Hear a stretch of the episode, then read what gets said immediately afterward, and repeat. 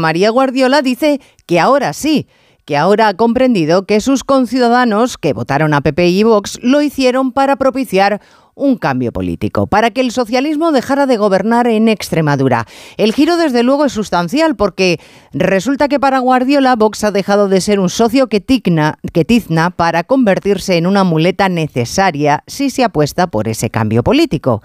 Ahora ha comprendido, al parecer, que diferir de las políticas de Abascal no significa que no se pueda gobernar con él, simplemente hay que poner límites muy claros en los pactos.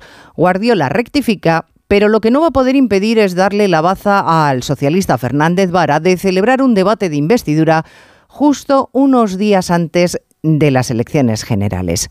Pareciera que Guardiola habría pecado de bisoñez política.